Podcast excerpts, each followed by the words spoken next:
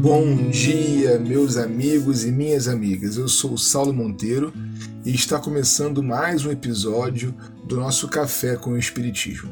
Eu espero, como sempre, sinceramente, que esteja tudo bem com você hoje. Mas olha, se não for o caso, fica tranquilo, fica tranquila. Quem foi que disse que é preciso estar sempre bem? O mundo é instável e a vida é feita de ciclos. Vai com calma. Você acredita que estamos encerrando hoje nosso passeio pelo livro O Grande Enigma? Passou tão rápido e eu espero que tenha sido gostoso para você, como foi para mim, reler com vocês essa obra importante, uma obra clássica espírita. No último capítulo e encerramento, Leon Denis faz uma análise da história, mostrando como que certas áreas do conhecimento humano mudaram, algumas de forma até radical. Ele entende que a cada século graves transformações alcançam a humanidade, revelando nossas necessidades e estimulando o progresso. Vejamos. A transição, diz ele, não se faz sem abalo, sem choques violentos.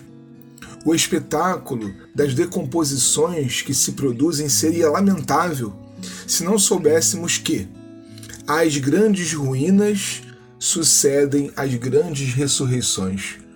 Bonito isso, né? As grandes ruínas sucedem às grandes ressurreições. A história, com efeito, apaga para poder escrever. O pensamento só destrói para reconstruir. É a lei da evolução, a marcha lógica da humanidade. Eu não sei você, mas quando eu olho para o mundo contemporâneo, vejo muito dessas ruínas não só no campo material, objetivo, mas principalmente no campo das ideias. Quantas formas de pensar antigas ainda existem, mas elas são cada vez mais discutidas e ressignificadas.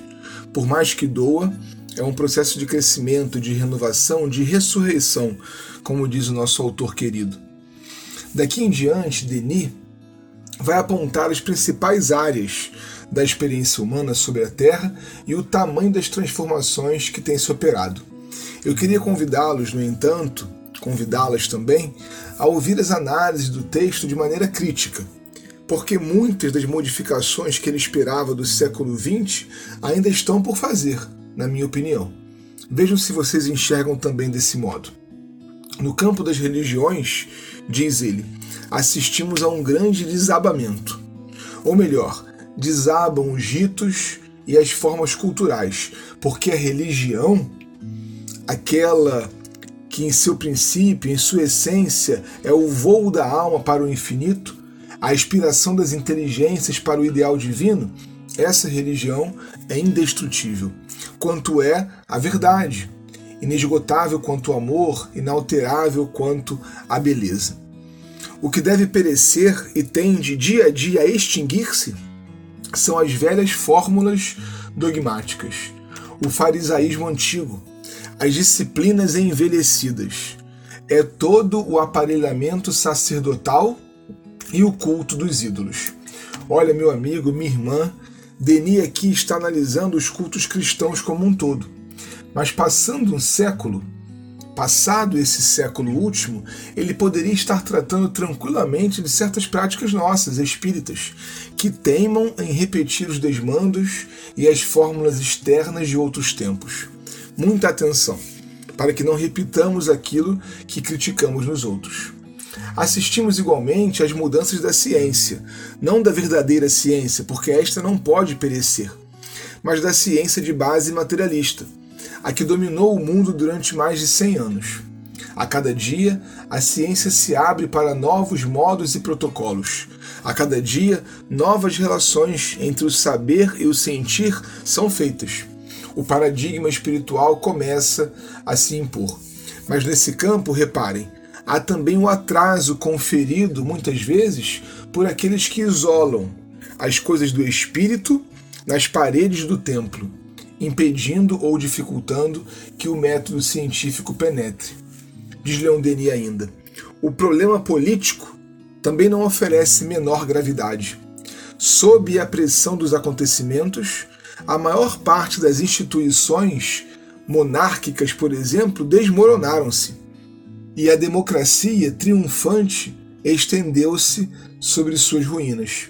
Em seu seio, porém, surgiu uma crise interna. O homem só será livre na terra livre. Tal será o ideal social do futuro. Mas é preciso ter em conta a necessidade preliminar de outro fator, a fraternidade, que só pela harmonia pode estar em equilíbrio com a liberdade. Apesar da interpretação ser absolutamente livre, eu creio que o compromisso espírita e o compromisso dos espíritas vá para além da instituição que nós frequentamos, sabe? A sociedade espera algo de nós. E como diz o livro dos Espíritos, é por meio de meios diretos e materiais e junto às instituições humanas que colaboramos para o progresso. Por último, para encerrar esse capítulo e o nosso livro, Denis canta um hino de glória ao Espiritismo, mas lembremos-nos de que ele será aquilo que fizermos dele, como o próprio autor diz.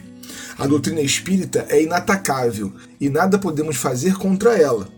Já os nossos movimentos em torno de sua divulgação nem sempre estão de acordo com seus conceitos. E por isso, uma autocrítica constante é essencial. Fechemos então com o mestre de Tours. Existe uma doutrina, ao mesmo tempo velha quanto o mundo e jovem quanto o futuro, porque é eterna, sendo a verdade. Uma doutrina que resume todas as noções fundamentais da vida e do destino. É o Espiritismo. Grandes feitos se preparam. Que se ergam os trabalhadores do pensamento. Se quer participar da missão oferecida por Deus a todos os que amam a verdade e a ela servem. Um forte abraço e até o próximo Café com o Espiritismo.